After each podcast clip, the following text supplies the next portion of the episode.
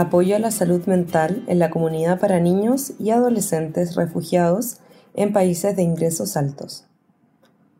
El grupo Cochrane de Trastornos Mentales Comunes ha publicado más de 200 revisiones y en mayo de 2022 añadieron una nueva revisión sobre intervenciones en la comunidad para mejorar la salud mental de niños y adolescentes refugiados en países de ingresos altos.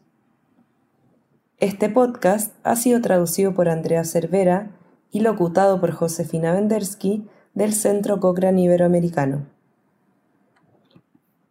Los niños refugiados son un grupo vulnerable de personas en riesgo de padecer problemas de salud mental. A menudo han vivido episodios angustiantes y posiblemente traumáticos, y podrían haber hecho un largo y peligroso viaje hasta llegar al país de destino. Cuando llegan, se enfrentan a dificultades para establecerse en el nuevo país y adaptarse al nuevo entorno. La invasión de Rusia a Ucrania ha provocado que millones de personas huyan de sus hogares y se desplacen a otros países de Europa, lo cual ha puesto de relieve la necesidad de evidencia sólida para informar a quienes proporcionan servicios de apoyo a la salud mental a niños refugiados en países de ingresos altos. En esta revisión Cochrane, el objetivo es evaluar la efectividad y la aceptabilidad de las intervenciones en salud mental para niños refugiados en la comunidad se centró en la evidencia de tres ensayos aleatorizados, pero también describe la evidencia de otros 35 estudios identificados en la revisión. Los tres ensayos aleatorizados fueron estudios con adolescentes en Alemania y Australia. Analizaron la musicoterapia y el entrenamiento de la estabilización en escuelas y la intervención Teaching Recovery Techniques administrada en centros de alojamiento de refugiados para menores.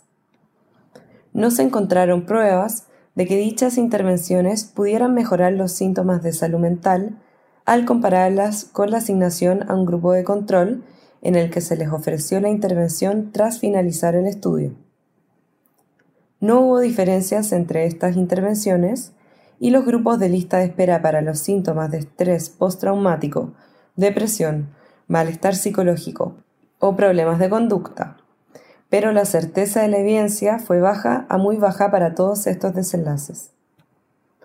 En conclusión, actualmente no existe evidencia sólida sobre cómo prevenir o tratar los problemas de salud mental en niños refugiados en países de ingresos altos. La calidad y la relevancia de la investigación en esta área necesita mejorar.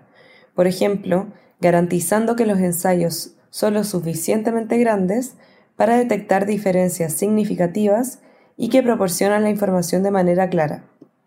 En concreto, si en la práctica se proporciona apoyo a la salud mental a niños refugiados, resultaría muy valioso evaluarlo en colaboración entre quienes prestan el servicio, los responsables políticos y los investigadores.